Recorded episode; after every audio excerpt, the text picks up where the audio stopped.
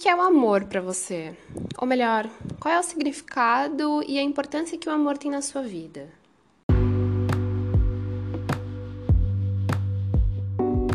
Meu nome é Camila Carvalho e esse é meu podcast Pensando Pensamentos.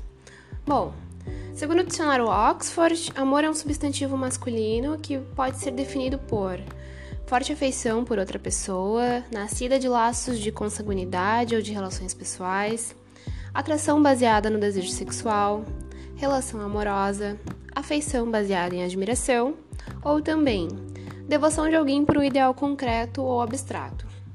Já no contexto mais romântico, secos e molhados já diziam que leve como leve pluma, muito leve, leve pousa, na simples e suave coisa, suave coisa nenhuma. Tá, mas onde que eu quero chegar com todo esse blá blá blá filosófico? Bom, a gente cresce, aprende e é moldado com um ideal de amor que geralmente se baseia no amor romântico, que é voltado para as relações e para as crenças amorosas. Relações essas que costumam ser previamente definidas ou impostas antes mesmo da gente entender o que realmente o amor significa para nós. Então, aqui eu destaco o amor de família, o amor de irmãos, o amor entre um casal e por aí vai. Só que no meio dessas relações, existe um abismo imenso entre a existência de reciprocidade, qualidade de afeto, tempo de dedicação, empatia, identificação, conforto, gentileza e mais mil outras coisas. Então, o que eu quero dizer com tudo isso é que talvez a gente passe muito tempo da nossa vida sem realmente entender a relevância que o amor tem e dessa forma gastando ou depositando muita energia para algo que não é nosso ou que não é para nós. Quantas pessoas eu e você conhecemos que não têm o amor da família, por exemplo, que não recebem esse tipo de carinho ou afeto familiar ou fraternal?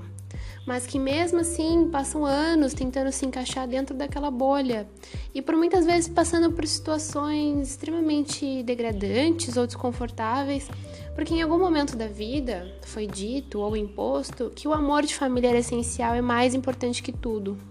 E quiçá, meu Deus, que pecado não reconhecer ou aceitar esse tipo de amor. Da mesma forma, o amor romântico.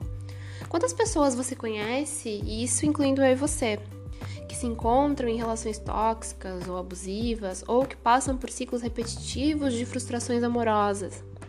Provavelmente porque a maioria dessas pessoas tem um entendimento equivocado sobre o amor. E não que seja por culpa delas, mas porque foi assim que elas aprenderam.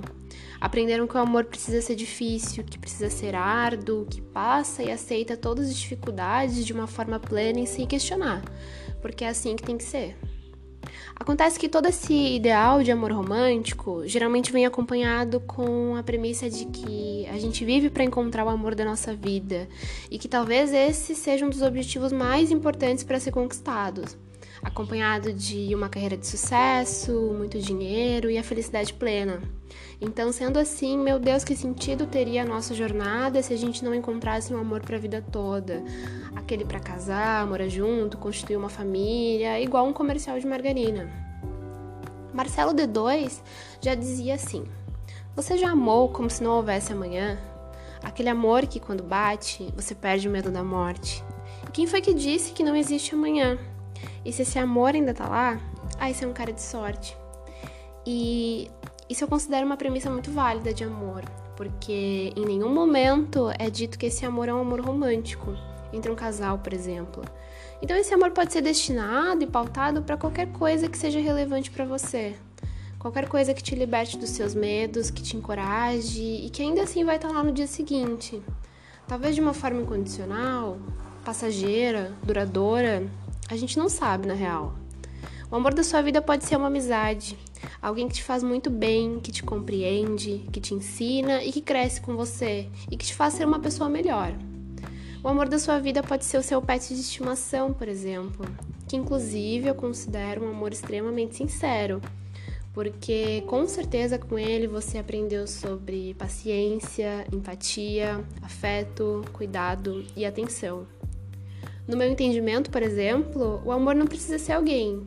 O amor pode ser o meu trabalho, algo que eu goste muito de fazer, como um hobby ou um esporte. Pode ser um propósito, um estilo de vida, ou simplesmente algo que eu sinta prazer em me dedicar, fazer ou realizar. E ao mesmo tempo, isso também não exclui a possibilidade de eu amar alguém, seja no amor romântico ou numa amizade, por exemplo. Inclusive, dentro dessas possibilidades, eu ainda incluo os amores e prazeres momentâneos, porque amor é gesto e afeto, né? Então, um dia ensolarado, uma praia no final de semana, um abraço de algum amigo, um carinho do seu cachorro ao chegar do trabalho, uma comida gostosa, um relatório finalizado, uma mensagem recebida, ou como diria um consagrado amigo meu, amor é uma coquinha gelada quando você chega cansado de algum lugar, morrendo de sede. E ainda dentro disso tudo, a forma de amor que talvez seja mais importante é o amor próprio, o amor com nós mesmos. Entrando nisso, eu posso fazer um episódio inteiro, ou melhor, dedicar um podcast inteiro a só falar da importância do amor próprio, porque ele tem muito mais significância do que a gente imagina. Eu vi em um site esses dias de apoio psicológico e sobre saúde mental uma definição muito boa e muito bonita sobre o amor próprio, que é a seguinte: Amor próprio é o apreço nutrido por si mesmo, é a aceitação das qualidades, defeitos, conquistas, fracassos, escolhas e experiências de vida em sua plenitude. E que esse termo também diz respeito ao autocuidado que a gente tem com nós mesmos, referente ao nosso corpo, a mente e a alma.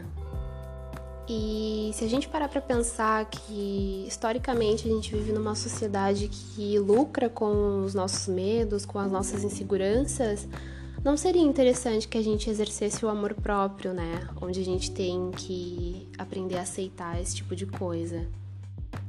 E também talvez seja por isso que a gente tem um conhecimento mínimo e tão limitado sobre nós mesmos, sobre os nossos gostos, as nossas vontades, os nossos limites, e por isso também que a gente se coloca em situações e relações que não nos cabem que apesar da gente se sentir desconfortável ou lá no fundo achar que algo não tá certo, a gente acaba permanecendo e suportando porque não tem ideia ou noção de que a gente pode mais, de que a gente merece mais. Então, se o amor é gesto e afeto, por que, que a gente não exerce com nós mesmos ao invés de só dedicar ao outro?